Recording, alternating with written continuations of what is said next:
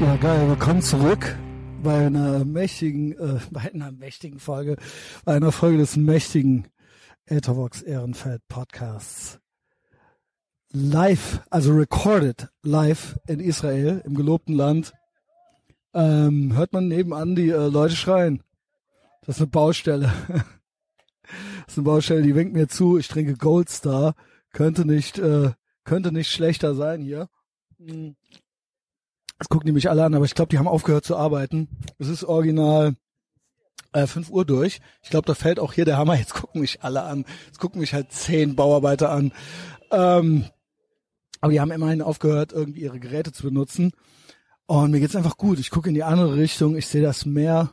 Also ich bin angekommen. Zurück im gelobten Land. Dem Ort allen Ursprungs. Und ich hatte einen richtig geilen Tag.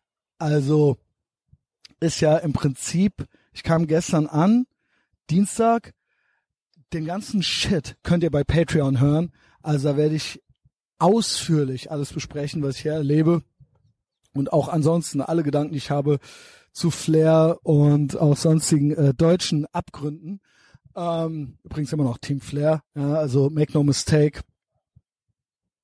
Also ich höre da ja teilweise, ich lese da ja teilweise Sachen, äh, da rollen sich mir die Zehennägel auf, wenn ich sehe, wie wie äh, manche äh, tatsächlich Kommunisten ja auf diesen Self-Made Man reagieren und wie sie ihm äh, Gift und Galle an den Hals wünschen.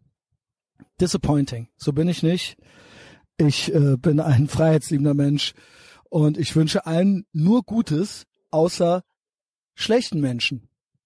Und zurück zum Thema. Ich bin in Israel, also recorded live, diese Folge hier. Das hier jetzt gerade in Tel Aviv. Ich war heute in Jerusalem und ich hatte ein strammes Programm. Ich kam gestern an, bin echt früh aufgestanden in Köln, vier Uhr, wurde zum Flughafen gefahren, bin irgendwie dann doch, ist eine Stunde Zeitverschiebung, bin doch erst irgendwie eine Stunde später hier angekommen, also eine Stunde später. Also ich bin nachmittags hier gelandet, eigentlich äh, 13.30 Uhr war dann aber kalendarisch äh, 14.30 Uhr, Ortszeit in Israel. Dann Gepäck holen, mit dem Taxi in die City.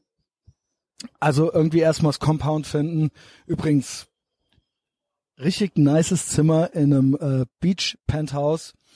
Und yo, bin in den Tel Aviv äh, Beach Club, wo ich letztes Jahr auch mit Philipp schon viel saß. Hab einen Burger gegessen, Fritten gegessen, paar Insta-Stories gemacht, folgt mir alle auf Instagram, paar Bier getrunken und dann bin ich halt echt so, boah, bin ich echt so neun ins Bett. Hatte Sorgen wegen heute. Heute ist Mittwoch. Morgen lade ich die Folge hoch. Also wenn ihr es hört, quasi jetzt am Vorabend mache ich sie erst fertig. Was sind meine Sorgen? Alle, die hier schon länger äh, zuhören, wissen, ADHS, Hypervigilanz, Anxiety. Ich hatte nichts, außer den ganzen Kram, den ich für Patreon schon aufgenommen habe, wusste aber, ich treffe heute zwei Menschen in Jerusalem. Herausforderung ist, also beziehungsweise wusste ich es wirklich. Das ist natürlich die Frage. Das war verabredet. Sharir ist zurück in dieser Folge. Ja, absoluter Ehrenmann, First Responder Trainer, IDF äh, Special Forces Typ, äh, Krav Maga äh, MMA Maschine, also äh, absolute Legende. Immer gut drauf, immer am Grinsen. Ey, absolute One-Liner-Maschine. Also da sind mindestens fünf One-Liner drin, die es in sich haben. Ich weiß gar nicht, ob ich da äh, Zeit habe, die jetzt gleich nochmal durchzuhören und rauszupicken. Aber ähm, lohnt sich. Geht ein bisschen zaghaft los. Äh, ich habe wieder die Nummer gemacht mit dem Feldrekorder. Also nicht Mikrofon, sondern ich habe direkt im Prinzip schon alles mitgenommen auf dem Weg wie ich das Compound von ihm suche. Da war ich ja letztes Jahr, aber da war ich im Dunkeln da und wurde von ihm vorher abgeholt. Und äh, also beziehungsweise von seinem anderen Gym zum Invite-Only-Gym gebracht. Das ist das, wo man nur hin kann, wenn man eine Einladung hat. Und wie Sharir sagt, ähm, it's where the violence happens. Und da haben wir uns diesmal direkt getroffen, tagsüber. Ursprünglich war angesagt, wir treffen uns um elf oder komm Viertel vor elf, hat er gesagt. Und Aro, Boss Aro alias Arie Charus Schalika, der nächste Woche kommen wird, den ich auch aufgenommen habe heute, den, mit dem war ich zum Lunch verabredet um 13 Uhr. Und beides habe ich klar gemacht und beide hatten Bock. Aber dann ist es immer so, haben die wirklich Bock? Können die wirklich? Klappt das alles? Schaff ich das von Tel Aviv nach Jerusalem? Werde ich on time sein? Ich gestern ins Bett, ich so, scheiß drauf. Heute keine Party mehr. Ich gehe ins Bett, ich stelle mir den Wecker auf 6 Uhr, ich mache meine Push-ups, bla. Wach hier natürlich schon um 5, 6 auf. Denk so, scheiß drauf. Ich fahre jetzt so früh wie möglich nach Jerusalem. Dann bin ich da, dann bin ich safe, dann weiß ich, ich komme nicht zu spät. Es ist eh eng. 11 Podcasten, 13 Uhr Lunch mit Aro. We'll see. Und hoffentlich sind die da, hoffentlich haben die Bock, die beide sich immer wieder vergewissert. Bist du da? Bist du in Israel? Treffen wir uns morgen? Klappt das? Okay, cool. Beide muss ich sagen, Ehrenmänner in der Kommunikation auch. Also hat äh, einwandfrei geklappt. Ich trinke mir noch einen Schluck Goldstar. Taubenetztes Goldstar Dark Lager Bier. Bestes nicht-amerikanisches Bier. Gibt mir das beste Gefühl jedenfalls. Ihr wisst es. Ja, andere Leute sind da laid back, haben dann eher südländische, äh, südländisches Temperament. Was ich auch habe in anderen Dingen, auch das werde ich alles auf Patreon erzählen, wie sie mir halt avivit, wo ich wohne, die äh, Dame, wie sie mir einfach nicht glaubt, dass ich Deutscher bin, wie ich jeden Tag aufs Neue gefragt werde, ob wirklich äh, beide meine Eltern und was da los ist und überhaupt und mein ganzes Temperament und meine ganze Art und meine Open-Mindedness, wenn die wüsste, wie ich einerseits open-minded bin, aber manchmal auch überhaupt nicht. Und wenn die wüsste, dass ich Angst kriege, zu spät zu kommen und irgendwas nicht geschissen zu kriegen, ich heute Morgen auf. Ich zum Bus. Ich mit dem Bus zur Central Bus Station gefahren, also mit dem Linienbus quasi zum zu der äh, Überland äh, Reisebus Haltestelle ein Riesending. Also so groß wie eine riesige Mall. Und drin ist auch eine Mall. Und da gibt's sechs Ebenen oder so. Von den Ebenen fahren dann die Busse über, überall hin nach Israel. Boah, Röps. Ich zum 405 Bus steigt man ein, kann ich nur empfehlen. Letztes Jahr bin ich mit Philipp zum Western Wall gefahren. Mit einem Mietwagen, Alter. Ey, Mietwagen in Israel. Insanity. Von irgendwelchen, also, ne, nix gegen Israel. Aber die Mietwagen-Typen, das sind nicht, also, das sind nicht die hellsten Kerzen auf der Torte. Also, ich bitte um Verzeihung für diese, für diese abgelutschte Metapher. Keine Ahnung, was mit denen los ist. Also, ein, ein spezielles Klientel. Macht keinen Bock, kriegst da irgendeine so verbeulte Mietkarre und dann musst du da, dann stehst du da im Stau im Prinzip irgendwann vor Jerusalem und okay, anderthalb Stunden haben wir gebraucht, jetzt haltet euch fest, der Bus nach Jerusalem, 51 Minuten. Fastlane, darf alle überholen, kostet irgendwie, kostet irgendwie, das sind ein paar 50 Kilometer, das kostet irgendwie 10 Euro oder so. Oder ich glaube weniger. Ich glaube 10 Shekel was ist das? Kann mir einer helfen? Ich heb ja einfach immer nur Geld ab und geb's aus. Keine Ahnung. Ich kann's nur empfehlen. Fahrt mit dem scheiß Bus. Ähm, in Jerusalem gewesen, ultra früh, 8 Uhr, 9 Uhr, irgendwas dazwischen. Und dann konnte man von der Central Bus Station da alles erreichen. Aro traf ich im, direkt neben dem Hauptgerichtsgebäude mit dem, äh, wie nennt sich das? Nicht Oberlandesgericht, aber da gibt's da gibt's den Hauptcourt. Und das Knesset ist ein Steinwurf entfernt. Und warte, ich guck jetzt nach. Ich guck jetzt nach. Ich gehe jetzt rein. Das ist hier schließlich die äh, kostenlose Folge. Also fuck you, wenn du es zu holperig findest. Ich gucke nach, ich gucke nach. Hier Nachrichten, Sharir. Und zwar ist das in Givat Shaul. Dort war ich zunächst. Das ist von der Busstation 20 Minuten hin. Wetter war top. Ich überall Kaffee getrunken, bla. Original noch von einer Pennerin abgezogen worden, so. Ich dachte, die will Geld gewechselt haben, nimmt die mir halt so 10 Shekel weg. Einfach so, okay. Why not? Also jeder muss ja gucken, wo er bleibt. Ähm, Sharia so, ja, alles klar. Find the gym. Ich sag dir, wo es ist. Ich kann auch früher, kein Problem. Ist der schon da gewesen? Gehen wir rein, haben einen guten Talk. Wie gesagt, geht etwas slow los, aber make no mistake, es wird richtig geil. Also, wir reden über First Responder, wir reden über Siedlungen. Sharia ist kein Politiker in dem Sinne. Sharia ist sehr, äh, sag ich mal, intuitiv. So, und er redet auch Klartext und wir lernen noch viel über Selbstverteidigung und äh, im Prinzip, ja, wir reden auch drüber, what's bad about revenge oder sticking up for yourself und so weiter. Und im Prinzip, was er macht als Krav Maga Instructor, ist Mikro das, was Israel Makro macht. Und es ist einmal alles drin. Und es hat mir sehr viel Spaß gemacht. Danach bin ich dann übrigens, und das kommt dann nächste Woche, dann bin ich da raus. Dann bin ich ins äh, Cinema City. Das ist ein anderes Einkaufszentrum mit Restaurants, mit Kino und bla. Und da war ich mit Aro japanisch essen. Und das habe ich auch aufgenommen. Und das ist auch hervorragend geworden. Und das kommt nächste Woche. Anyway. Ja, und dann bin ich zurückgefahren. Und jetzt bin ich hier. Und jetzt habe ich mit Avi Witt noch eine Stunde hier gelabert. Bin am Daybuzzen. Ähm, wie gesagt, die kann gar nicht glauben, dass ich Deutsch bin. Wir haben über alles Mögliche geredet. Vielleicht zerre ich die auch noch äh, vors Mikro für Patreon. Mal sehen. Ich mache jetzt die Folge fertig. Ähm, Podcasting Lifestyle, Deutschlandreise, my ass. Ich sitze auf einem Balkon in Tel Aviv. Ich pack alles zusammen in GarageBand. Ich trinke mein Bier. Ich genieße die Aussicht. Ich lade es hoch. Ich schreibe einen kleinen äh, Post dazu und dann äh, mache ich Feierabend. Und dann ist eigentlich außer Patreon fast nur noch Urlaub. Ich verzichte hier mal auf weiteres äh, Geplänkel wie Patreon-Leute vorlesen und so weiter. Habe ich jetzt gerade nicht parat. Ist auch egal. Ähm, ich glaube, das hier ist eher was für den inneren Kreis anyway.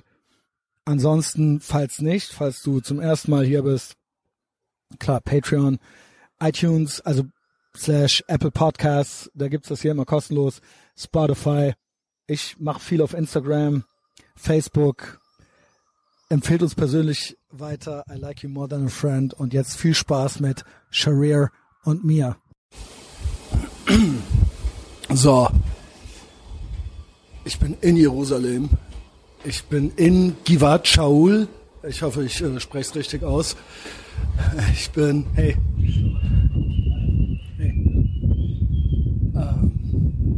Ich suche jetzt das äh, Gym vom äh, Sharir. Secret Gym. Der hat mir die Location gesagt. Ich war bisher nur im Dunkeln mit ihm hier. Ich hoffe, ich finde es. Das ist ultra der Rundown Gebäudekomplex. Und ich hoffe, wir werden ein gutes Gespräch haben. Ich hoffe, er hat einen First Responder dabei. Hier ist so ein Parkplatz, da muss ich gerade irgendwie so hochgehen. Haupteinkaufsstraße quasi so dahinter, dahinter und halt ultra der äh, Rundown Gebäudekomplex. Ich weiß halt nicht, welche Tür Sharir ist. Ich warte mal ab hier. Ich schicke dir mal noch eine Nachricht. Das sind hier so riesen Stahltore, die halt zugehen, wie äh, bei mir im Compound. Man kann nicht dahinter gucken. So, dem gerade nochmal geschrieben. I think I'm outside. Out looking for you. But where is he? Vielleicht bin ich eine Etage zu tief. Is it the second story or the first one? Er schrieb jetzt gerade, send me a pic. Ich habe es ihm geschickt, einmal von oben, von runter, äh, vom Balkon runter und einmal von den Stahltüren. Ich hoffe, dass ich richtig bin. Ich schwöre, das war hier. Das ist aufregend. Ich bin bestimmt in der falschen Etage ihr müsst es jetzt mit mir zusammen erleben, weil ich muss es schließlich auch erleben. Coming, sagt er. Okay, hey. Boah, was hier los ist in dieser Stadt. Ich kann es nur jedem empfehlen. Ja, gerade hier noch von einem Nachbarn angelabert worden. Äh, gefragt, was ich hier möchte, aber war ganz freundlich, ganz, ganz freundlich. Und ich meinte dann, ja, ich treffe Sharia hier, der äh, ist äh, Krav Maga Instructor und so weiter. Und er meinte, no, it's okay, it's okay, it's okay. Ähm, ich kann übrigens nur empfehlen, mit dem Bus hier hinzufahren.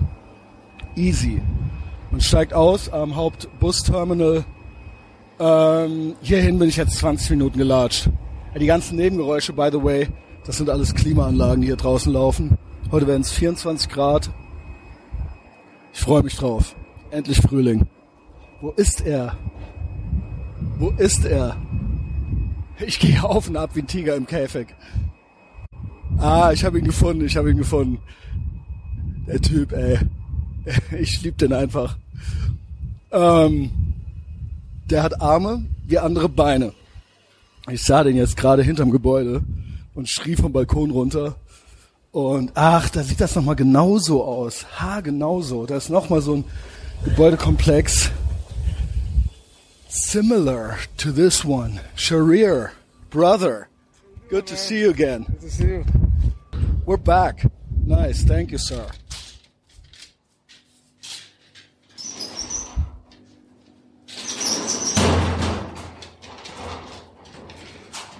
Oh, nice. Feel the vibes? I do. Well, he is packing. I thought maybe you didn't have your gun with you, but no. Never leave home without one. right. Okay, we're back. Was it here, here? Yeah, sure. Just put this here. Want something to drink? I go, I go get something? Yeah, why not? Uh, maybe water? Water? Yeah, Yeah, water. sure. Get you water. I'm really happy that we could, that I was allowed to come a little bit earlier. Yeah, me too. Really, because then it wouldn't be such a hassle. Is the other guy coming? No, that's the thing. He, he was supposed to come, but then he. It doesn't uh, matter. He's got like something going on. And uh, he's not coming. Right. So. That's okay. I'm more interesting anyway. Well, that's cool. I'll be in Germany in two weeks. Yeah, and you've been another time Yeah. in yeah. between, right? Yeah. Well, I didn't want to bother you. You're basically working, right? I mean, this is I mean, I, I'm always free in the evenings, always. okay. It's not, it's not like a. Because I'm also, I'm always around. If you're ever there and you just want to, I don't know, grab some food or something, I'm always up for that. And I could also, if you're interested, I could also show you around a little bit. You hear that word? Sure. What's with the corona? right, that's what I wanted to hear. Yeah. Everybody's- You know how many people died in America last month from flu? Yeah, I, I think it's like 540 a day or Five something. thousand died on Yeah, right, right. And then the media. What the fuck are they doing, doctors? It's not giving you all these tips for making people nervous. I'm kind of on the other This- hand. You don't drink it. Oh, well, what is that? Energy drink. Yeah, of course. High energy. Not really high. what is that? What is it? 10 mango, 10 calories. That's okay. Still live. I can take it. Yeah. So you do that, I'll do this. Actually, we'll drink our stuff. So with the corona, I do, I would enjoy the prepping aspect if I would be like in Texas and had a bunker and some guns. But this, just buying noodles and milk, that's not fun. How's it in Germany? People are nervous? Uh, people are nervous, yes, Is very it, is it nervous. spreading in Germany? I mean, what does that mean? Is it- is there it- are cases, but yeah, it's not even comparable. Yeah, you know, I So there's like 40 cases in my state, and there there's like 18 million people living in the state, and 82 million people in Germany. And there's like 100 Yeah, so- suspicious so- cases or something. I don't know why are they that so means. nervous? I don't, I don't understand that. And also, No what I've learned is that nobody knows anything. Other, if you call, there's like hotlines that you can call if you're concerned, Yeah. and they don't know anything. So Israel is very dramatic about this. Is is that so? Yeah, let's say they're not. I had to cancel a seminar in Italy. That's insane. Yeah, well, but Italy is. It's like a high threat. Yeah, right, If right. It's in Italy. It's, it's no borders in Europe. So Exactly. So when I came here, I went to Switzerland first and took another flight from Switzerland. So they would ask me like a little quiz before I got in, and then another one before they would let me into Tel Aviv. if I ask you if you've been to Italy, Yeah. Yeah, Well, they asked me if I've been to Italy, and I answered no, yeah, which is the truth. Yeah. but even if so, they would ask me about Iran. No, not Iran. Well, there's something going on in Iran. Iran, China, China Singapore, and then Thailand, they said, yeah. and Japan. Japan. Yeah, Japan even. everywhere like this. Um, yeah, yeah, well, like my grandfather used to say the, the Japanese are the worst Chinese. well, don't tell that to a Japanese Yeah, person. The thing is, what's with the eating the rats and the no, the the, the, bats and the live mice and Yeah. well, what's going on, China? I mean, That's, it's been there for generations. I guess that's what they do. yeah, I guess that's what they do. But I don't know. Like, uh, thing is, like, so I, I, I called my flight agent yesterday. I was like, hey, I gotta go to Italy in three weeks. What do you think? She's like, listen, let me check. Yeah. So said your flight to Italy is not canceled, but back from Italy is canceled. Right, right, right. You can't back. get out. You can't get back to Israel. Right. So they let Italians go home, but they can't. You come. You can't come in. So I'm like, what the fuck? And then you insane. Do, I, so then, I, can- okay, I can go through France, take a train. Nobody will know. But I don't take that chance. And if I take Don't do chance, it. 14 day quarantine here. In ah, It's Israel. insane. So you can't work, you can't Yeah. do anything. So I'm Oh, just gonna insane. cancel it. I mean, it should be over by a month. I guess all this bullshit. I guess so, but depending on who you ask or what news source you get, they will tell you the most insane one that I read was that in a in a in a time frame or in a time span of 2 years 70% will be infected and worst case scenario would be that 4 million die in that in 2 years. And then the other one is nothing's gonna happen at all. Those are the two. I haven't listened to the news in uh, about 10 years. I don't give a shit.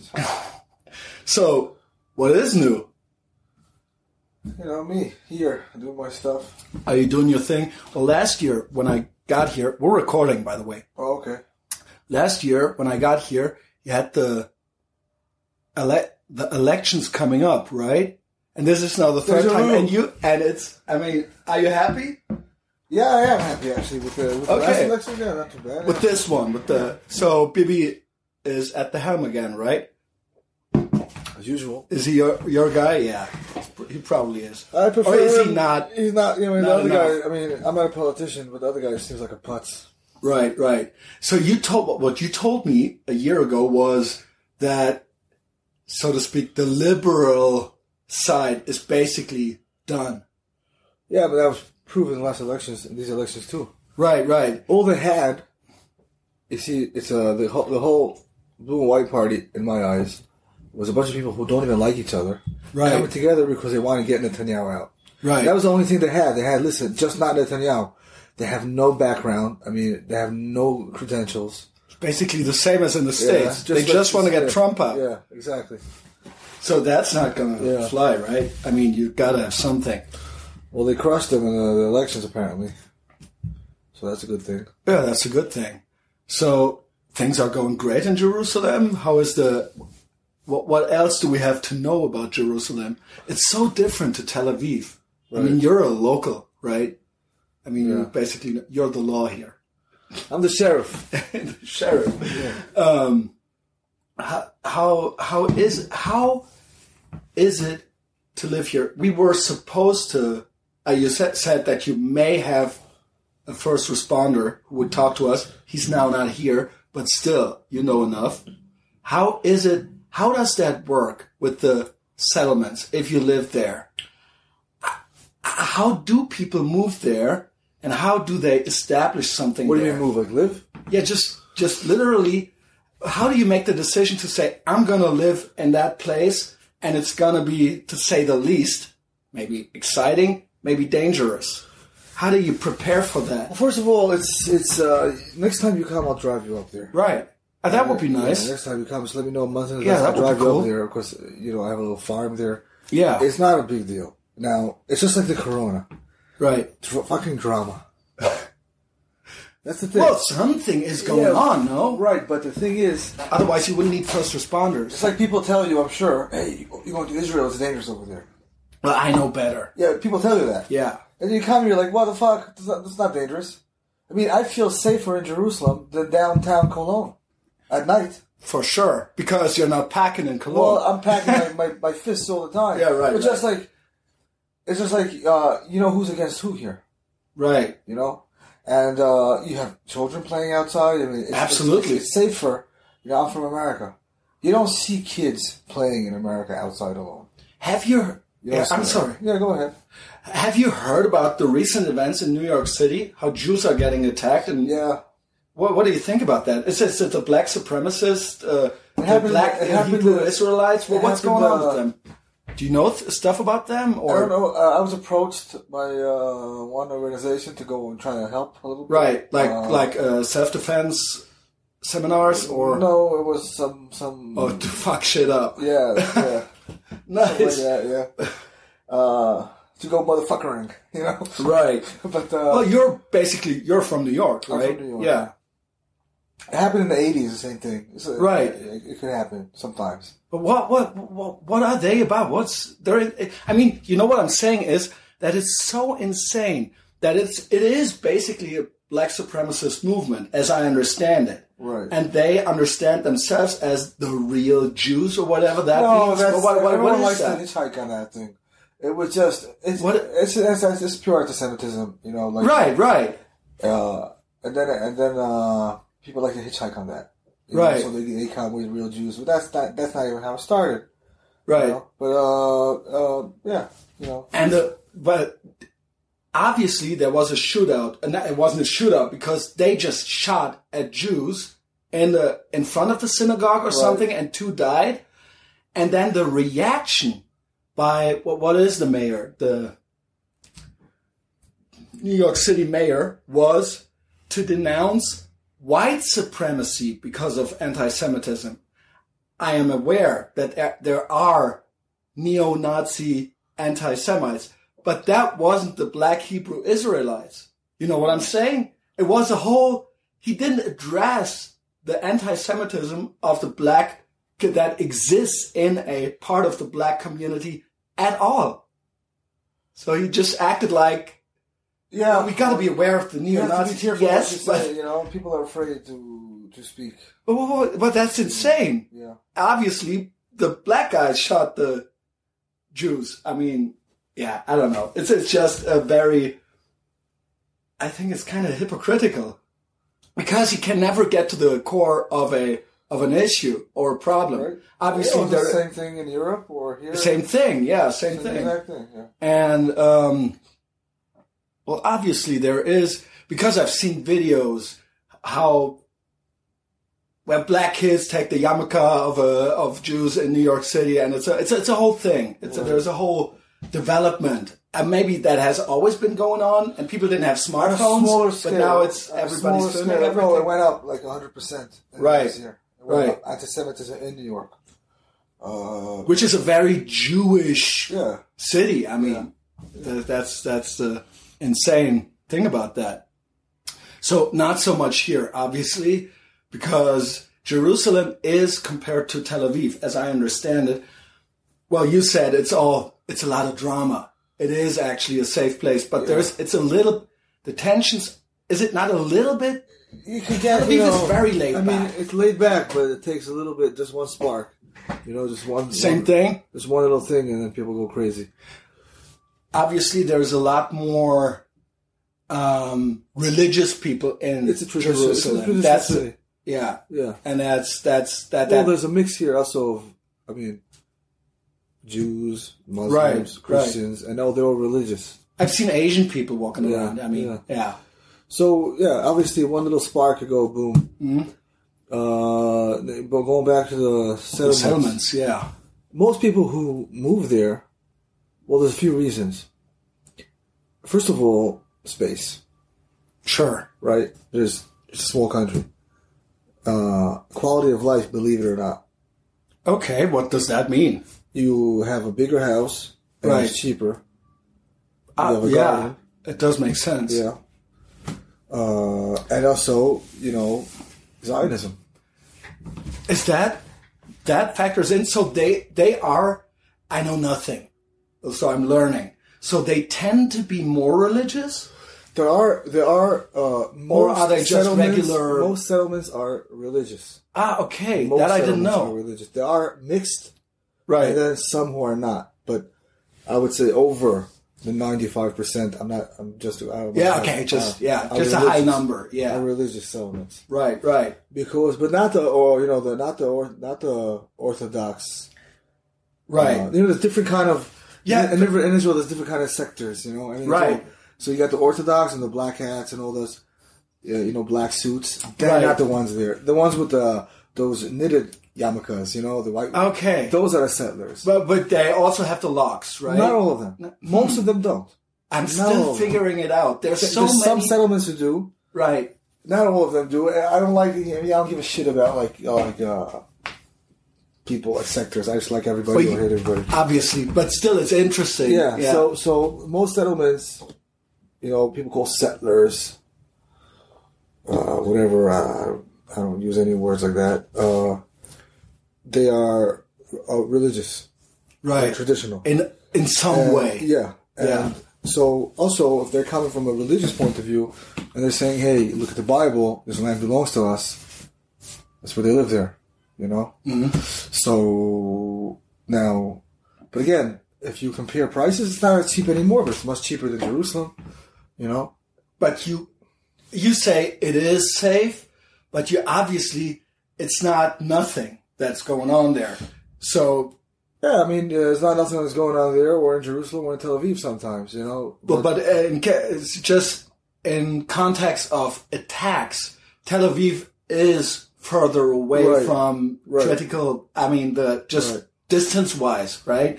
And then also, if some guy pulls out a knife and starts stabbing people, that's probably also more the case here than Tel Aviv. Is that fair to say? Because it's more mixed here. right. It's just more mixed. That's just what it is, Yeah. right? So it happens here more often. Right. And what did you tell me? I'm always, I hope that I didn't pull that number out of my ass. I always say, Sharir told me that if something's going down, the average time, the reaction time is like three minutes. Was that right? What? No, much less. To, I don't know, maybe somebody pulls out eliminate the threat. Yeah. seven seconds. Somebody said that to me and I was like, that can't be. Seven He seconds. probably said like three minutes or No, so. no, no, no. It's about seven seconds. Well, that's that's because people have just have another awareness, and everybody is basically trained, right? Right. Because everybody's got to be in the Well, most people served in the army. That's yeah, why. right. So i- if there's a draft, think about it this way: every four months in Israel, there's a draft to the army. Right, So that means that every four months, also basic training is finished, right? right. So even if they don't continue in combat or to go to advanced training or any other unit, But still, but they did four months of basic training. right, So most people in Israel have at least basic training, you know, which is it's a much more knowledge than an average European. of course. You know, yeah, ass from his elbow. yeah. And also here, even if you serve in the army in Germany, probably never anything is going down. Yeah. Just and here it's Well, just you know another tell, they tell- awareness. For example, in America, they'll teach policemen for active shooter. They say, listen, if you hear fire and you're not sure where it's coming from, run towards the direction where people are going away from. They're running Sure. run opposite direction. Run towards where they're running away from. Right. But in Israel, they'll tell the policeman, run towards where everyone is running. okay. You understand the? Right, right, because everybody's running Exactly. towards the. the threat. That's Exactly. that's interesting. And so, if you live there, my understanding is that the black hats, as you called them, they are the Orthodox. Is that right? Right. Okay, and they are against guns and weapons and No, military and the service. No, who's, who's that? No, they're who's not the one against guns. protesting that? They're not against guns. They're against serving in the military. Not all of them. Right. There is a, a whole. It's a whole thing, right? There's a whole brigade Right. of of ultra ultra orthodox Right. soldiers who do serve, Okay. but they want to. That I didn't know. Yeah, there is, there is, and the army gives them their their special conditions, so more kosher Right. food, and yeah, you know. So they make girls, cut a deal yeah, basically. yeah, so we're doing this, and therefore. but they make very good soldiers. Uh, then a lot of them don't. okay, do they? Yeah, sure, sure they do. You would think that they're so. I don't know, just because they're so traditional. I don't know why that Well, would do. factor in, but just my understanding would be that they're not into it. I don't You know. know, they're. I don't know. I, I, Whatever you want to call it, you know what I'm saying. Yeah, the, the it's interesting. You know who makes the best soldiers?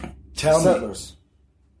I mean, you would think so, right? They make the best soldiers. If you go to any, and I have experience with this, any special forces unit in Israel, high percentage of settlers, kids, religious soldiers, because they have very, very high uh, motivation to serve. Sure. I mean, it makes total sense. So they're also religious, but they're not the ultra orthodox, Right. and they're the settlers, so they have another motivation, Yeah. and so they're better at tra- basic all training. their actually in fact all their everything goes around where do you serve in the army by them if you go everything is around where if, if you go and see 16 year old kids talking saturday night in a gathering you don't hear what the, I'll, I'll tell you they're talking about the army. And you get close you hear them talking about the army. You go girls same thing. Oh my boyfriend's in this place. It's all about where you serve in the army. The motivation there is really really high. So, so obviously there is another awareness uh, of of well, a ca- Mo- cautious most, most caution. of them, when they finish high school, don't go directly into the army. They'll go one year of a special school training for the army. so they, that. they get And a head start. and, and every day they do PT and all that, and lectures, and they do tryouts. Most of them do that. Well, that's cool. Yeah. So that's but baby basically does that. I mean, does that hold back um, sort of uh, the the uh, not uh, what do you call it? Like businesses and uh, uh, spending and because it's basically it's government spending. No, What those schools? so yeah, those schools. I don't know. I So people can't work in other businesses, and at the as long as they're in the in the I don't know military system, right The kids are 18 years old. What difference does it make? Yeah, because but it's different if you start being an apprentice at a company, or if the government if you're basically an apprentice for the government, right? Yeah. So uh, just just I thought that maybe if so many people work for the government and it's government spending that that would factor in at a certain point because obviously Israel spends more for defense Yeah, but it's, other it's totally worth it for them because they're getting better soldiers. yeah sure so if you move to the settlements or if you live there you're you have a awareness how and also there what are the protection So the, here's what happened. So like it used to be really really quiet right back in the. You know, it, it was the first Intifada. First Intifada was in the eighties. People they would throw rocks. You know, you know, Intifada in Arabic means Right. uprising. right It wasn't a big deal. Then came Oslo agreements Mhm. in the nineties, right? And everything went to shit. right Obviously. obviously yeah So everything went to shit because Israel gave the PA, I think it was forty-seven thousand Kalashnikovs. wow So as, as part of the peace uh, Yeah. agreement, and they pulled out of of uh, Ramallah, they pulled out of Bethlehem. Shechem, Bethlehem, Yeah, so Gaza. Gaza, Gaza, they pulled out of yeah all those places. They So there's no just There for no- everybody to know. I know that, but maybe people who are listening, they're not that into. Uh, well, well, they're lear- learning things about Israel. There's now no Jews at all in these areas. with the names we just said. No, Yeah, right. There's no Jews there, right? Israel pulled out. Well, you know, Gaza came after. We got Gaza City, the army pulled out Right, in, in Oslo agreements. right. But uh, afterwards, the, the Israel ripped 8,000 people out of their homes, Gush Katif, in uh, 2005, Right. I think it was. How did how That was how did that work? I mean, it was horrible. Right. Me. First of all, it was a horrible mistake. And so you don't agree with obviously not. Yeah. No, obviously. I'm not. saying obviously, I don't know, I'm just asking, no, yeah. Agree, no. But it was also one of the biggest traumas to this country. That thing, Gush Katif settlements being ripped out of their houses. One of the biggest traumas that happened to Israel. Right. It's catastrophe. So that was a It- mistake. It, was a bit, yeah. yeah. Not, not only for not only uh, I'm talking not only well you know what, what's happening in Gaza now, Sure. but um, anyway, so go go back to uh, yeah. So they gave them Oslo came, and then everyone to, everything went to shit. Mm-hmm. Everything went to shit. Well, what does that mean? That means that shooting on the roads. Right. So you cannot you, you can't drive out of your home and go back. Right. Settlements were getting attacked. Right. I mean, it was horrible, and the army understood something very simple. They said we can't be everywhere all the time. Mhm. Let's say you have, because every settlement is protected by the military. Mhm. So you have a couple soldiers there. Mm-hmm. But if something goes to shit, you need a lot of soldiers. Mhm. And they still said we can't. I mean, we could, but by the time we get there, things will be over. Right. Sure. So we need something. We need uh, first responders. Yeah. In these areas. Okay, here's a simple solution. Ninety-nine percent of the people living there are ex-military. sure. So we'll give you guns. Yeah. We'll give you, you know, training. They don't even need that much. It's just by training. I mean, once every two months we'll go to range. Right. You practice. Yeah. Yeah. and you'll be the first responders for that area, and you hold off until we get there. Right. Usually, in most cases, they finish it much before the army yeah. gets there. So that that in, what And what does the that motivation is higher because you live there. much higher? Yeah, you way live higher. there. So that's how the first respond teams came to life. Right. Um, When was that? uh, I don't the exact year. I can't tell you, but it was it was uh, a long time ago already. Now Well, obviously after 2005, right? they, they had they always had it also before, but uh, much it wasn't as developed. Mhm. It always had that, that idea. Was think about it as a I don't know if you have this in Europe, but you have it in America, like a volunteer fireman. Sure. So these are volunteer, Like a neighborhood watch thing. yeah, some like a volunteer fireman. Right. So these are volunteer counterterrorism teams. Right. That's Sure. pretty much. We got the firefighters, the volunteers. Yeah, so that's pretty much. So they all used to have beepers. Now they don't beep. You don't need beepers anymore because all the smartphones. So you have it on a smartphone, and then if something goes off, phone goes ringing, right. and uh, they go and uh, do their stuff. So we, me, and the other guy was supposed to be here. He's also in a first response team, so he's ahead of a first response team. Uh, but we train all the first response teams Right. around uh, Judea and Samaria. Ah, okay. So you go there and give seminars. Uh, training. You are an official trainer of those first responders. Yes, That I exactly, didn't exactly. know. There's a lot, really. a lot of stuff you don't know about me. Right. I know. So that's why I'm asking. Yeah. So, what does a first response include? Is it mostly what are the, most of the cases? Is it the guy pulling out the knife and Every settlement, people, or every settlement, so every community has uh, like a sheriff, right?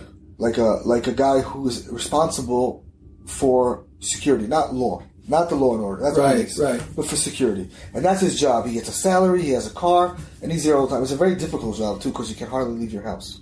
You can hardly leave that area Right. because if Yeah, you got to be there. Yeah, all the time. Yeah. So that's the guy, and he gets a salary from the actually from uh, the Ministry of Defense. So there is a salary. From Yeah. ministry- this guy, yeah, from the ministry, Yeah. that's his job. Right. Right. And he is also the boss of the first response team in his area. Right. Who these guys are volunteers to help him, Right. right? So let's say you move into a to a to a community. You got married, young family, whatever. You move into this community. Yeah, you're I don't know, 25 years old. You're for ex-military. There's a good chance the guy will approach you and say, "Hey, you wanna you wanna you wanna join the first response team?" You say, "Yeah, sure. Here's your weapon. You know, sign here, sign here. Boom, you're in." And then they tr- train it together. You get yeah, that's it. You know, you get the gear.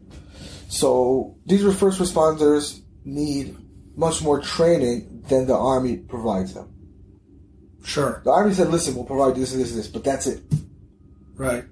So we come and we supply much better training than they get from the army. So it includes more than just Yeah, shooting. Yeah, exactly. More hand to hand and with the knife. Combat, yeah. Yeah, room clearing, all that stuff. Oh, room clearing. Yeah. Wow. All that stuff. Uh, that's that's the um, that's how it works over there, pretty much. So really, what I'm interested in is, so you obviously I. Every once in a while, I see a video of a guy taking out the knife and then running away, stabbing people.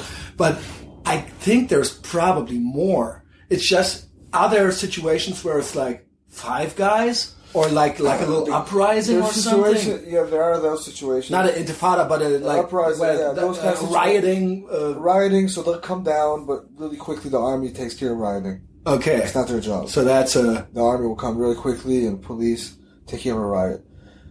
Their main job is to protect uh, if there's a uh, if there's a infiltration in the community of a terrorist who comes in with a weapon to create Right. to kill families, and that happened Right. many many times. like also self uh, Take the settlement of Itamar, for example. Itamar is a settlement community right next to Nablus. There are 29 people who were murdered in that settlement uh, over the years.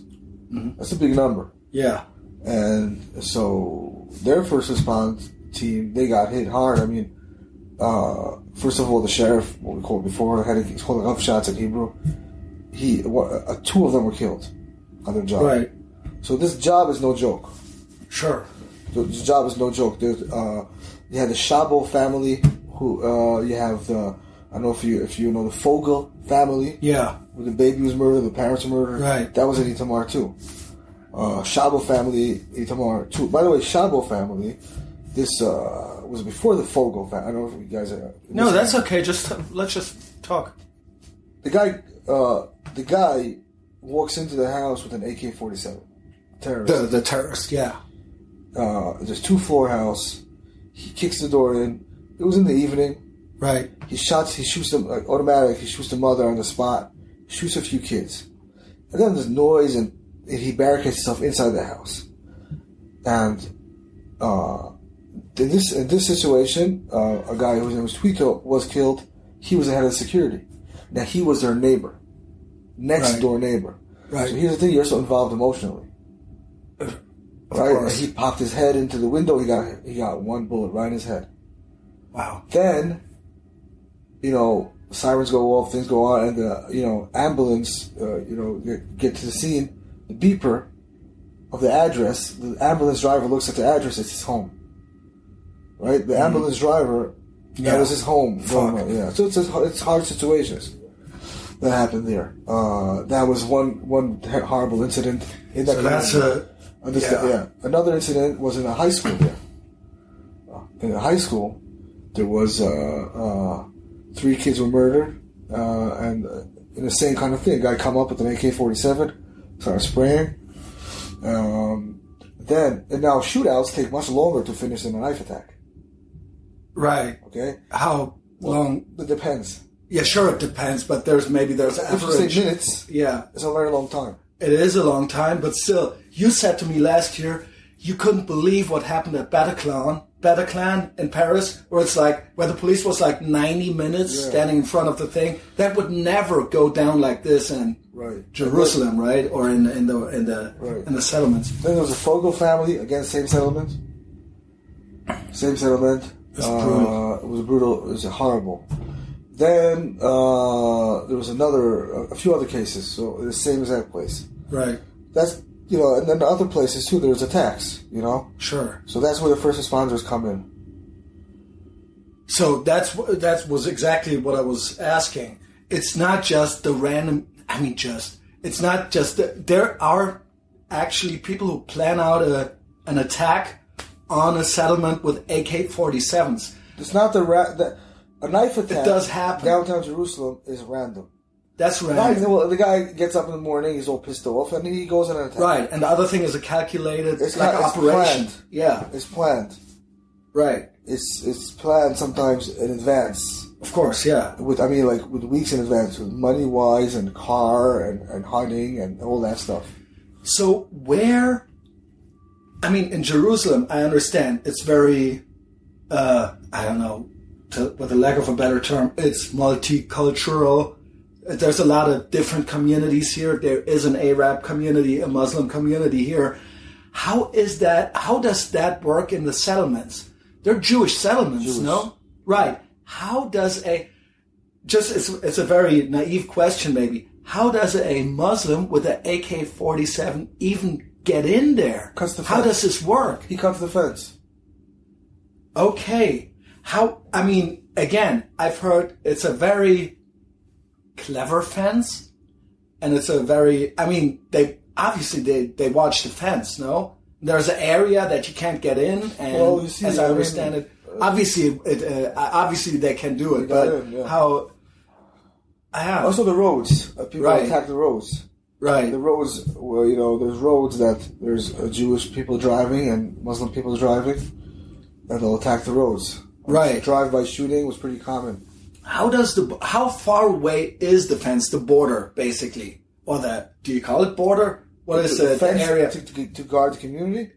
Well, there, as I understand, there is a fence Not to all Jordan, communities, right? We're not talking And then there is a fence. That's yeah. not- what what are the fences? the fence to Jordan is the is not the same fence. Yeah, you can't cut through that That's not the fence. fence we're talking about. That's what I was talking about. No, That- no, that's no. why why That's. Israel. Can a guy with an AK forty seven go to that fence and just cut through the? That's a that's a s- electronic fence. Right. Okay, now I understand the question better. Right, right. There are communities who have fences around them. Okay, That's yeah, what I'm talking about. right. That's it. So they come from Jerusalem, go there. Who comes from Jerusalem? The terrorists. No, where, where they're do they come from? Muslim, they- uh, uh, Palestinian and uh, Right. village. So they live there, and then there is a fence, and then there is a settlement. I'm, Yeah, exactly. I'm, I, I don't. I've never been mess. there. I don't know how that looks. You have to Yeah. go. I yeah. You got to bring me there. I, I would have done it in a minute, uh, in a second, um, next time. So uh, that's how that works. So they live there. They go to the fence. They have their AK-47s. Would that be? What? Not all Jewish communities even have fences. That's insane. You understand? Some of them refuse to have a fence.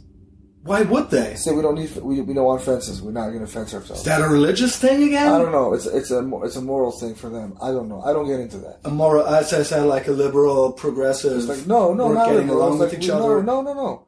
It's like fuck you. I don't want a fence. Well, okay. I mean, I- I, guess Yeah, that's I don't. that I don't judge anybody anyway. Anyway, that should be the law, no? I mean, okay. I'm, no because uh, I'm yeah, libertarian, so some you know some Itamar. By the way, Itamar, the, the community I told you had twenty nine people killed, have a fence. How that how how that work it didn't work. Yeah, didn't but work yeah, but Yeah. that's always the borders can't hold people out. Fences. Obviously, the other fence works to Jordan, That's not there because you're fe- thinking about a border. Right? You're thinking you're thinking in your mindset. There's a border. There is no border there. Right. It's right. it's communities mixed together. Yeah. It's a salad. Some are Jewish, some are Palestinian. Instead, Right. and the same roads. It's not a different country. yeah. It's not like here's Israel, here's Jordan, here's the fence. No, it's it's it's a mixed. an Israeli can't pass in Jordan It's- either. It's against the law. it does sound insane to me. Now, not in a derogatory way, but it's just, oh, to use the word again, it sounds exciting to say the least. I mean, it's, that's the case, if you it's it's it's 20 minutes from here by car. oh wow, Is that really close. Yes, it's not far. Right. So once you're out of Jerusalem, that's it. You're in the West Bank. Now there's Jewish settlements, communities, and there are Palestinian communities, and they're all mixed. Uh, Obviously, yeah. So some Jewish settlements have a fence around them. So there is no clear, there is no border No, at all. It's no, just no a border. mixed area. There's No, no, no. where is where would the the fence is that where the other fence, the border fence, is the Gaza fence. Jordan Valley has a fence between okay. Israel and Jordan. I mean, uh, go to Syria, there's a fence. Go to Egypt. I mean, And there, I mean, obviously, there's another level of That's a border. sur- surveillance That's- there. Yeah, It's not. Yeah, that's the difference. Yeah. That's not the same thing. This is communities. It's not. It's it's. There's no border here. There's no like. Uh, you can walk, a two minute walk between communities. Sometimes we should have gone. we should have gone next time. Yeah, next time because Yeah. I'm meeting uh, another guy for lunch. That that would have been too much of a hassle now. So, how did you get? Uh, how do how do you? Since when do you own the farm there? Yeah, it's a long time. But it used to be again. It, you, it wasn't always like this. It wasn't always Tell like me this. everything about it. Uh, you know, it used to be much more peaceful. It used to be much more peaceful Before before 2005? Oslo, before, Before before Oslo. ninety two. 92. It used to be. It used to be that the Palestinians would come and work in the farms. Most uh, most communities there have farms, agriculture, school teachers. You know, now some of them you know, a lot of high tech there too. Right. So, you know, I mean, the schools. It's, it's not uh, what you you think in your head is Little House on the Prairie. It's not that. you know, it's it's it's big, Right. and it's it's it, you have hundreds of thousands of people all together. You know, so it's it's a mess. Right. And it used to be, it used to be uh, much more peaceful. Much more peaceful. Jews used to go shopping in Nablus. That's You understand that? Yeah.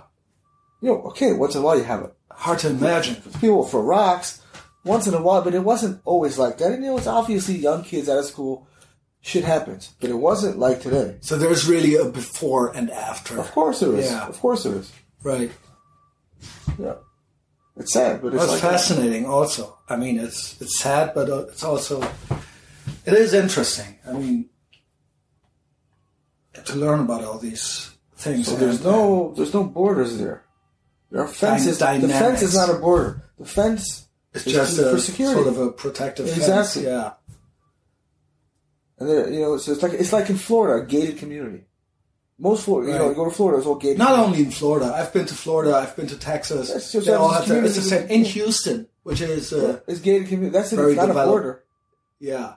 You know, you have to buzz It to come in. kind of keeps the You have to bums buzz out. the- yeah, exactly, you have to buzz the yeah. thing to come in. Right, right. That's pretty much it. You could get in technically If you want yeah, to from sure, the side, sure. you're going to stop yeah. you. Yeah. Yeah. Well, in Texas, you will probably also get shot. Yeah. Same thing. Um, so, what about the dynamics of the different communities here? Because obviously, there is not the Jew. We've talked about the black hats and other religious communities, and just the regular secular guys. But I've what I've learned is, I mean, to you it's probably already boring, but that there is an issue with the development. There obviously there are black hats that refuse the military service, right? Right. And it's it is a whole thing. Right. So you say there are some who don't, but there is it is a movement. Can you call it that? Moving to what? Like a movement to resist the military service, Well, and there are some it's their- demonstrations. It's their, it's their official. Uh, thing. yeah, They don't go to the army. Right. And that that in the future, you told me that Israel may be the safest place in the world in a couple of years. But what does that mean as far as, um, well, they, as I understand is that they have a, they have big families and many kids and that that would factor in at a certain point I don't know if it was. You know what I'm saying? Maybe, maybe yes, maybe no. I don't and know. that that would be a problem for Israel at a certain point, because obviously Israel cannot be without military. I mean, you do, you guys do need it.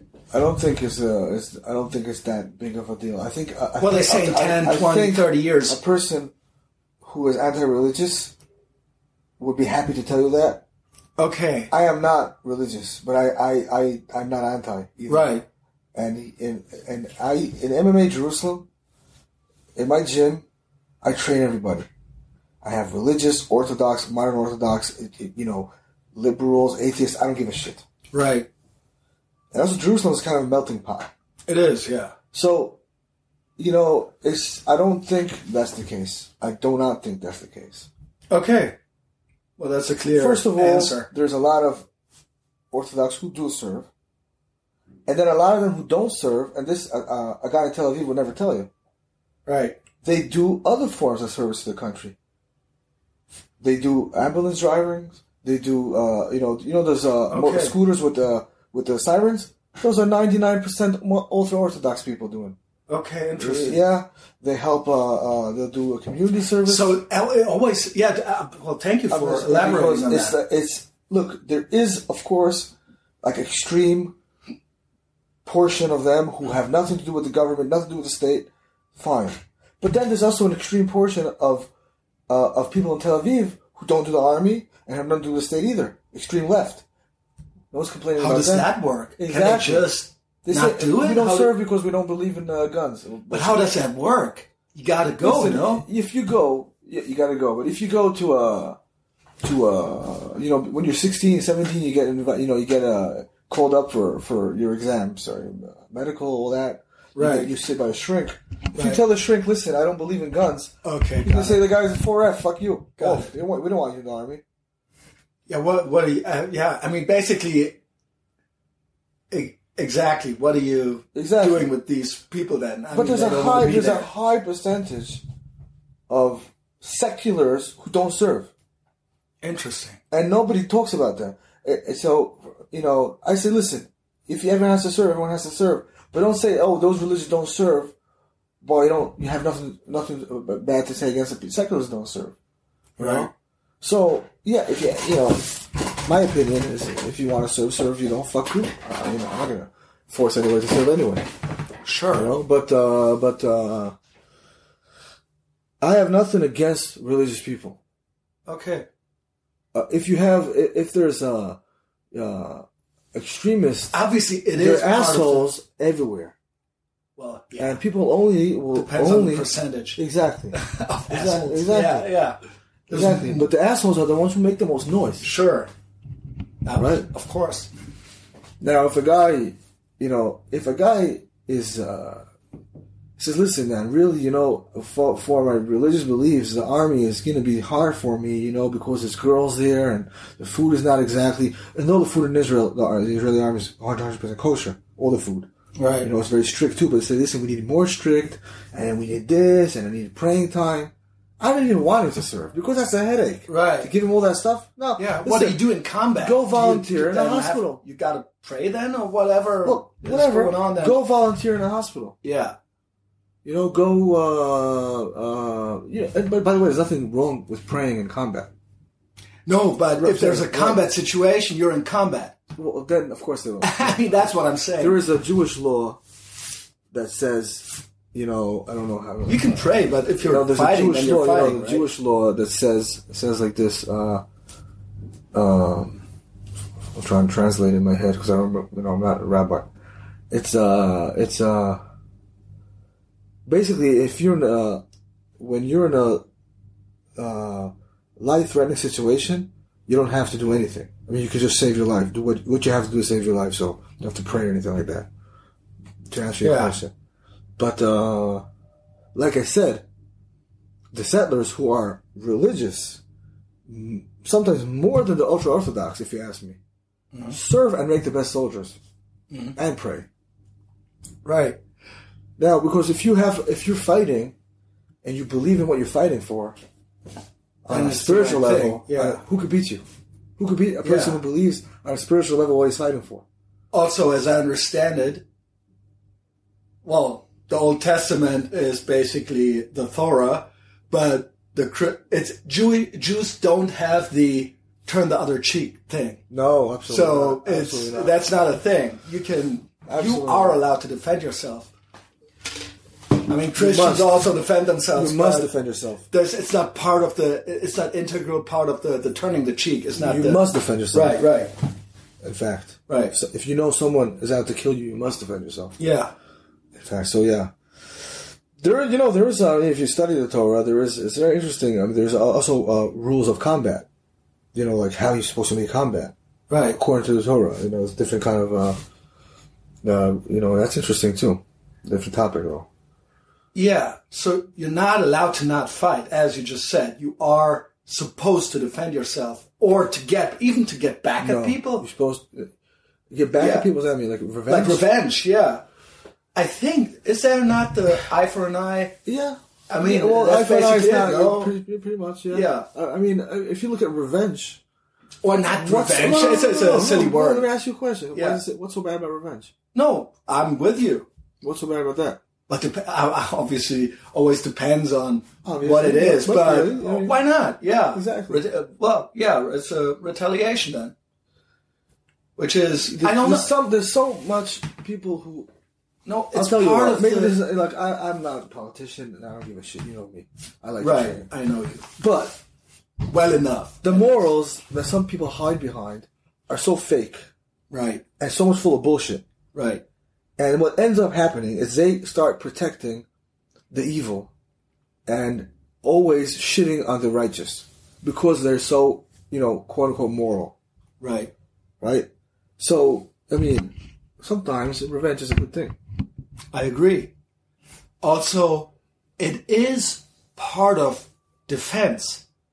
Revenge can be a defense. It can be a proactive. the best defense is offense.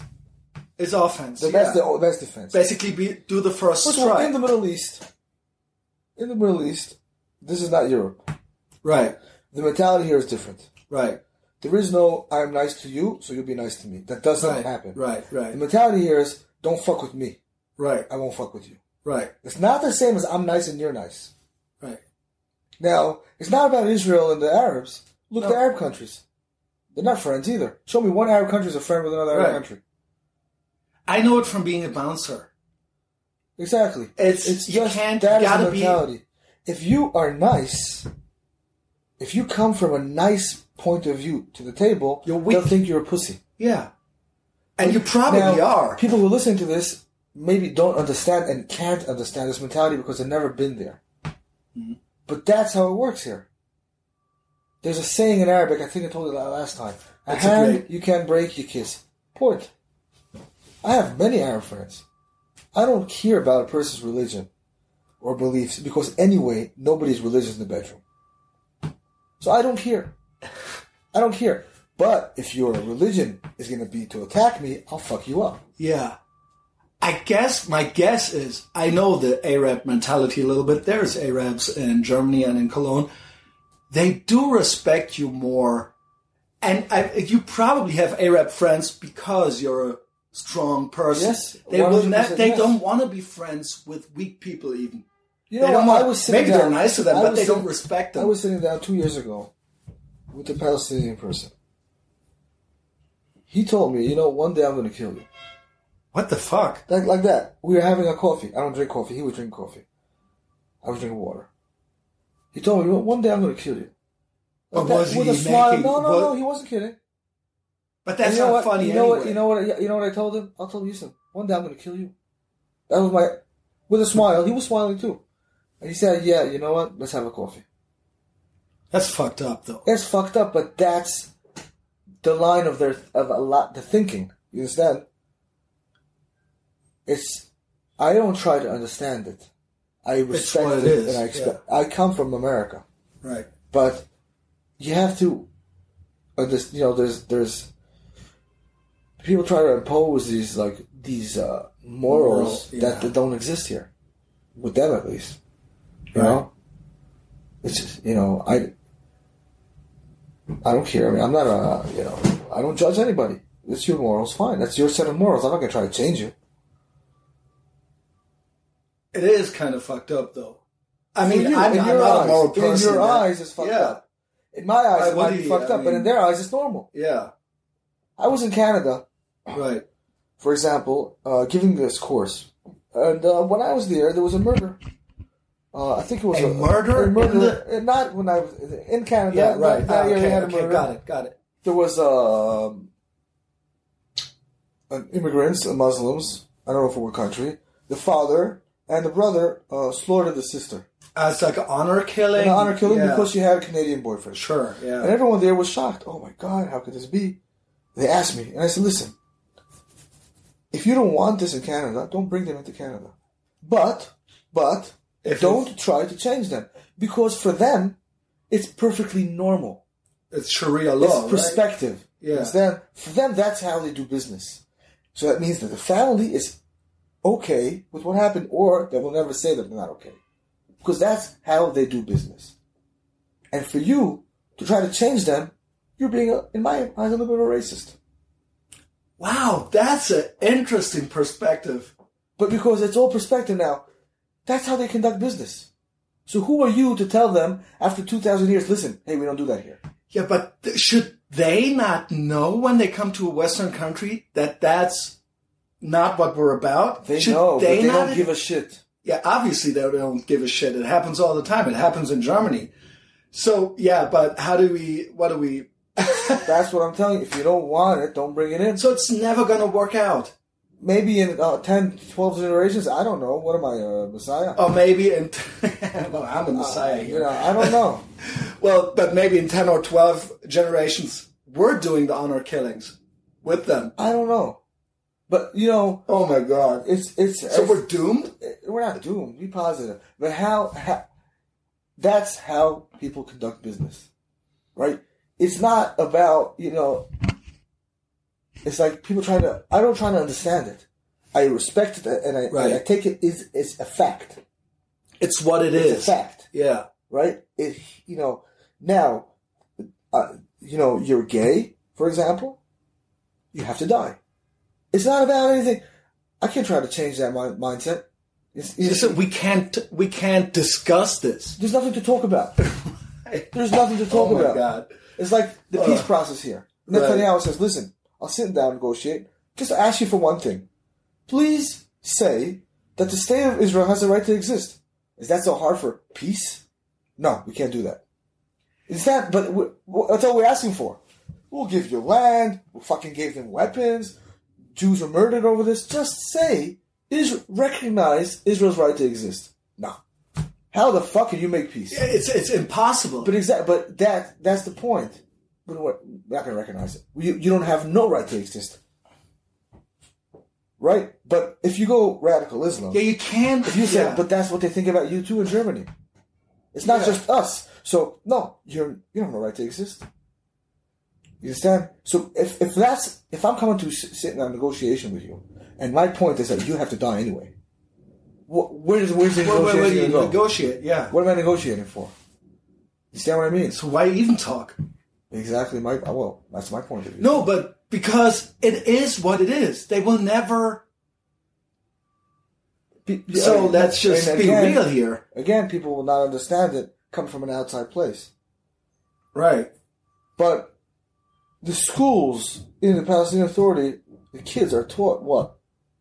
They're taught. Look at the, open up school. book. They're taught. You know, have to kill the Jews.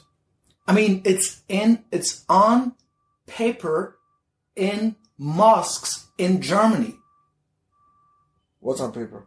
that they hate that Israel should be gone or whatever. So if they're, it's if- on paper. so- it's on so in Turkish. So how could you? uh, How could you negotiate? Wh- What's the start of negotiation with that? Right? Yeah, no absolutely, is no absolutely. You can't. Yeah, there's nothing to discuss here. I mean, There was a guy. I was in a restaurant two years ago, which is a group. Came for training, martial arts, and there was a girl in the group. She was like a hippie, a liberal. Sure. Really, you we know, know the kind. yeah, good person, but Yeah, of course. place, but you They're know, nice really, people, really naive. Yeah. And a bunch of soldiers walked in Sunday to order falafel with weapons. You know how they look. Of course. Sunday. And she was like, I, I saw her face, and she was like, ah. But was she Jewish also? no, no, no.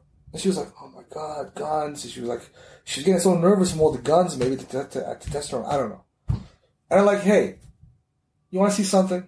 And she's like, "What?" I called one of the soldiers over here to, to our table. I said, "Let me ask you a question.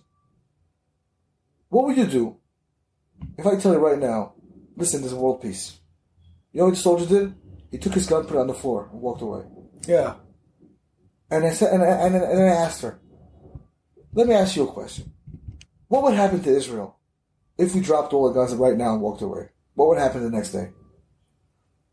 She said, "Well, they get destroyed." I said, "Yeah." And let me ask you, what would happen if all the Arab nations will drop their guns? What would Israel do? Point. Could she, did she have? There's no answer? argument with Yeah, that. Obviously. Of Right? course. So, uh, you know, I don't go into politics, but for me, this is not exactly politics. It's just, it's just uh, common sense. It's common sense. You know, people talk a lot over there in Europe, whatever. Yeah. It's easy to talk. Well, thing is, we do have obviously Germany is not under attack in a sense that Israel is. But there are communities there that hold the same beliefs about well, then, Israel. Well, then about, you have a problem. well, they're there. What, have- what can I tell you? You have a problem. So what can we But learn? not Germany. Europe has a big problem. Sure. Well, but again, they're there. So what are we talking about? Okay, well we can't. There's- I mean, I don't it's know. it's it's what it is. It's the real. it is what it is. It's, it is, happening. It is happening. And Yeah. there should be a way. So do we have to build fences? What what what, what what's, what's going to happen? We asked me for the solution. Well, I'm going to ask you what we could learn from Israel or from Jerusalem, or what could I learn from you, despite uh, not well, obviously martial arts, but what what what can we? How could we adapt? Again, it's it, let's be real. They're there. Look, It's a fact. it's a fact. Yeah. Now, let me also explain myself.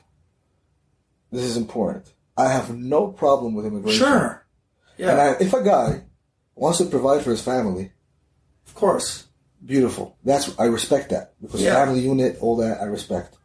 And look, look at America for example. In America, every person is an immigrant. There's not one person in America, except for if you're Native American. Yeah. If you're an Indian, you're not an immigrant.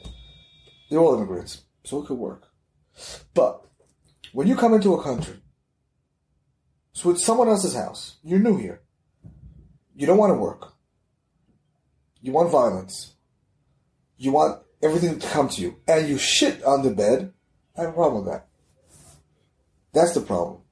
So we got to toughen up, or You asked me the solution, man. No, I'm not for uh, the solution for the Muslim community, but that sounds insane. But what I'm uh, just saying is, in sense of a, just a, how do we, are there one or two things that we Should directly could learn from Israel, that Europe or Germany, where we could say, well, that's a, that's how we should conduct our business with each other or whatever you want to call it. There should be. Uh, um, that's a good question. Actually, I don't even know. I, I mean, there should there is there is punishments. I think that would work. Right, I think that will work. right. Uh, there should also be, you know, every person should get a, in my opinion at least, you know, he uh, a clean start. Like, okay, man, you came, you want here's a job, you know, find a job, Sure. work, provide, anything, you know. You believe in what you want, you know, it's your religion, do what you want. But, but, if you are now using what I give you against me and against my people, pack your bags, back Yeah. home. So that's that would be basically be just basically threaten them to say, okay, either you're with us Back here, we're doing, back we're getting along here, or you're Go back. leaving. Yeah. Oh, yeah. Basically, that's what it is. Well, you can't do that here. Not really. Well, you can do it in Try to hear sending uh, people to Gaza. Actually, right. Is that how did that? How does that I don't know. It used to be different, different forms of. uh there used to be different, like they used to blow up houses here too for ter- terrorist houses, Wow, this is insane. things, things like It's that. fucked up. I mean, Yeah. it's all fucked up, but Yeah. so Sharia. I would assume that most people just want to, you know, work and provide. You know, Yeah, that's that is what you assume, but then again, you're looking through your Western.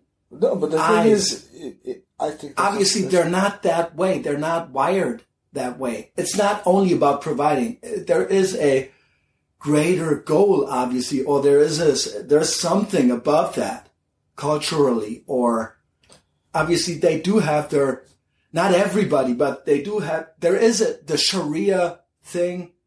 Sharia law is a thing. right, and it's above right, natural law. right. So yeah, how do you compete with that? You say, you you are a very Western person. You want to provide. You want to do your business. You want to have a good time. Maybe you want to meet friends, eat good food, maybe travel, and have fun. And I don't know if they want to have fun. They want to fuck shit up. Some, of you know, I I mean, but again, there are the people who do want to provide and be left alone. Right. You have to believe that. Right. There are people who want to say, "Listen, I'm coming to Europe." When I wanna- say they, I don't know. Right. Yeah, who- exactly. who's so they? what I'm saying Right. is, if you find the person who's making the trouble, thing is, you never hear the quiet people. Just like you asked me about the religious people before. It's the extremists who are going to make you trouble. Mm-hmm. Well, punish them. Why don't they? That's a thing. I don't. I'm not asking you basically, but this is a just a general question that I like to pose. Why the quieter people of the community don't handle their own extremists more? Because if I would be a question. moderate That's person, I would say, I and my and somebody would fuck things up for me. I would say, well, let's talk to this person. What's going on? You're fucking it up for all of That's us. That's a good question. yeah. And uh, So is there silent agreement, or are they? Could be. yeah, yeah, Could be. You have to assume that maybe, yeah. Obviously, which uh, which is a problem. yeah. You know. Uh, Well, it's complicated. you know Brigitte Gabriel is Whom? Brigitte Gabriel, a woman. No. You should read her books. Yeah, tell me about her. No, she's a she's a Lebanese Christian Right. in America. She has this movement.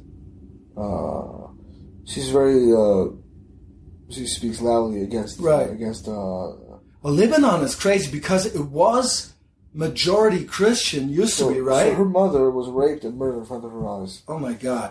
and then she, the Israeli army actually saved her, brought her to Israel, Right. hospital in Israel. Then she moved to America Like as a refugee, as a or refugee. yeah, But now she's a, she's a I mean she's a she's a public figure. right. She wrote many books, best selling books. Mhm. And she she answers a lot of those kind of questions. People ask anything. Oh, her. interesting. Yeah, she's an interesting woman. I gotta look her up. Well, Sharir, what's next? What, what what are your plans today? Today's bench Ah, press. now he's lightning. He's smiling. First time since about an hour that he's smiling again. Are you Bench gonna, press. are you gonna bench press? Okay. I got some classes going on. How much do you bench press? Impress us. Not that much. I have seen you put a person on your back and doing push-ups. Excuse me. I put a I put a a hundred kilo tire and then another That's- a ninety kilo person on my back. Holy shit! Have some respect. I I did. I saw that and I was like, holy shit! My arms would break. I Yeah. couldn't even. I don't know how you do I, that. I, I, I bench press is my weakest exercise because I was shot on my shoulder Okay, like five years ago. So I don't remember. so you're exactly. taking it easy. No, it's just to have some. Uh, not, I don't take it easy. Okay. All right, we don't take things easy. No offense, sir. Uh, some mobility I'm working on. Some mobility with my shoulder. Right, and then later on you're giving classes. Classes all day long until at 9 p.m. Uh, people love stories. So, what was the last serious situation that you were in? Like, it could be a fight, could be a combat situation, could be a first responder situation, whatever it is, or just uh, somebody would, I don't know, try to get into it with you. Remember something? Uh, the last one or The la- oh, the, your favorite one, maybe. I know the one with the. You showed me the the stick, the no, the the, oh the, the, little club yeah, here. this is- Yeah. yeah, somewhere here. So if you got another one, give it to us. Well, there's a lot. I got you put me on the spot. well, I do. I don't want to because you're always. Never want to tell me. Well, I told. Uh, I've asked you before if you saw action or what happened with your with your special forces team. You're, you're not talking about that. So maybe more of a maybe more of a street situation. Maybe that would be Well, a um, nice finish to our conversation. I was uh uh street situation. Look, look at you see those little, little scars here, here, all over the place. Yeah. It's all teeth. Wow. Yeah. it's all teeth. Okay. Uh, there was uh, I mean, Well, he showed me his fist, by the way.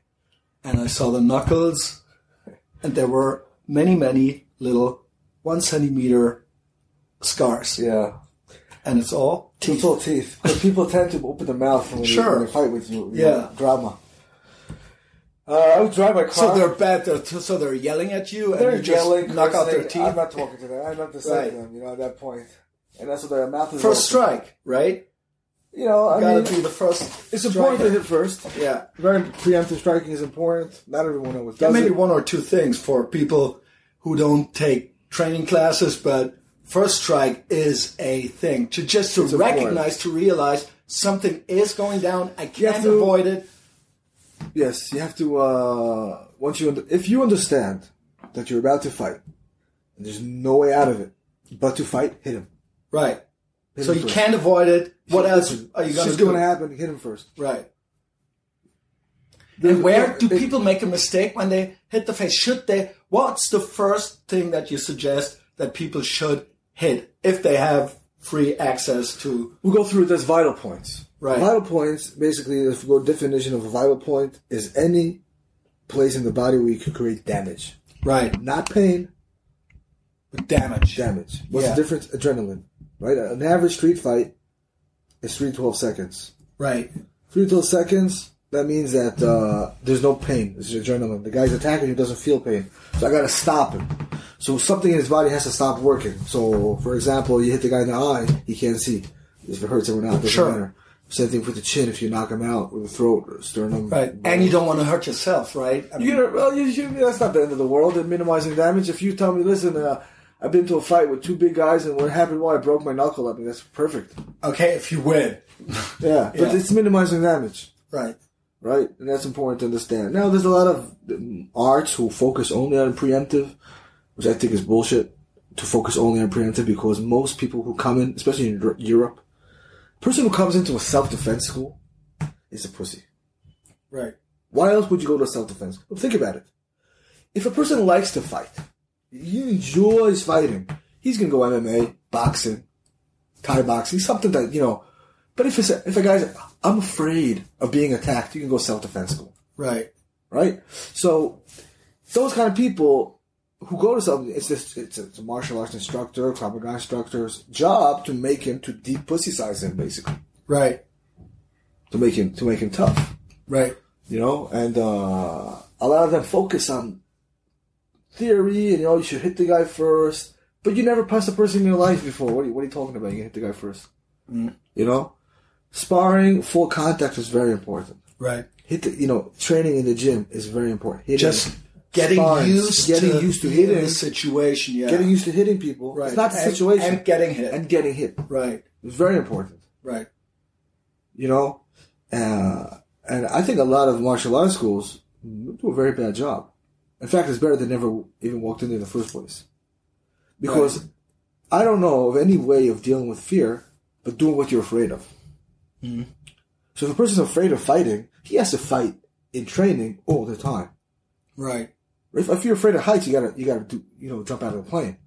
Of course. But if, so you gotta deal with the fear, and and a lot of them are saying uh, you know avoid avoid, which avoiding is true, it's important, If you can do it, but that's not what he's here for, yeah. right? Of course, avoiding is important, but you can only avoid a fight if need be. You could also kick his ass.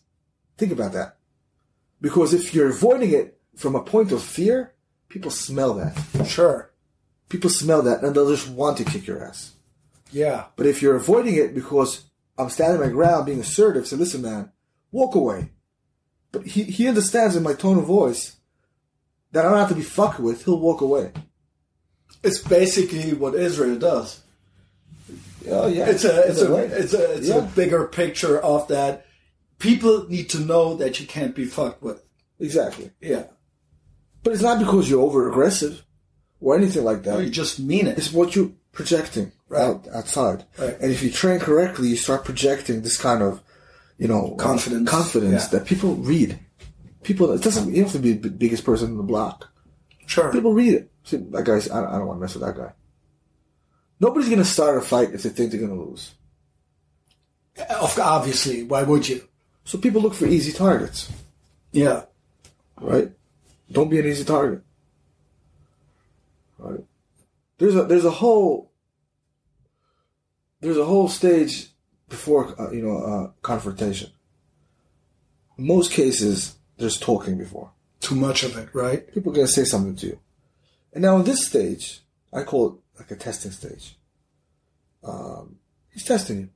Now, there's two mistakes you could make. which are opposite mistakes.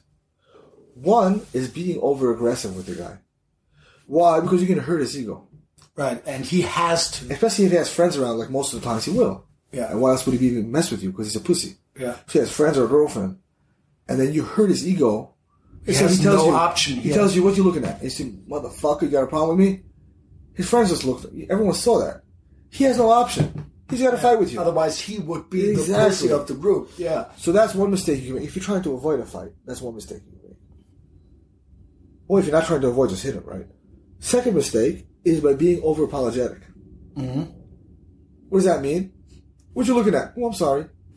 If you didn't do anything wrong, never apologize. Yeah. There's nothing to apologize about, right? Right. Because you're he's testing you, and you just showed him that you're a nobody, Yeah. and you saw because person who starts a fight or a confrontation with you, obviously is not a nice person. So he doesn't have that compassion you're looking for in him. He's not going to feel, oh, okay. I'm not gonna hit a Yeah, weaker person. Exactly. Yeah. So when you start apologizing for something you didn't do, you know, you look okay. like uh, you're another, you know, a pushover. Okay, let's do this, right? Yeah. But so the solution is, see, when he's walking up to you, he just climbed up a tree with you. You got to give him a ladder, you know, to walk down and walk away without anybody getting hurt, right? So the solution is to be what I call assertive. Right. Stand your grounds. Don't shout, because shouting is what happens when you lose control. Right. It's much more scary if I'm talk, if I told you quietly, say, listen, man, Right. walk away. You know, I think you're making a mistake. You go that way, I'll go that. So I'm also giving him even a, An option. I'm yeah, giving a him way a way out. out. I'm yeah. giving him a way out. Right? So let him, you know, curse at you when he's 100 meters away from you. Big deal. Hmm. But you just avoid a fight for him and for you. Right. being assertive, you know. You know, could hand signal the guy, you know, international for stop, you know, relax. Yeah. I like to give people orders. Like, relax, take it easy, walk away. All these things, you're giving him a way out. Right. But also, he starts to, when you show your confidence, and he's trying to test you, you're hurting his confidence. Because he's like, what Sure. if this guy's not getting pushed over? And by hurting his confidence, there's a better chance of him walking away. But if you're apologizing, you're feeding his confidence, which is very dangerous for you. And if you're being over aggressive, you're hurting his ego, which is His also, ego, again, yeah. very dangerous for you. So he he needs to be less confident. That's basically what He has to is. understand. You gotta he has be to more understand, confident than him. And he has to feel that you are now bitch. yeah. And then he'll walk away in most cases. If not, fight. That's what you train for. But it, most, you know, I fought you know, a lot of fights, but whatever the number of, of fights I've been to, uh, uh, you know, a huge number more I've avoided by being uh, assertive and knowing, Confident. knowing my way to talk out. Right. You know, I, I know what to tell, tell people to wa- cause them to walk away or to back off. You know, which is important. If I understood there's a fight, I, the conversation is over. There's nothing to talk about. Right. Let's just go. You know, I'll hit, I'll hit you. It's over. Yeah.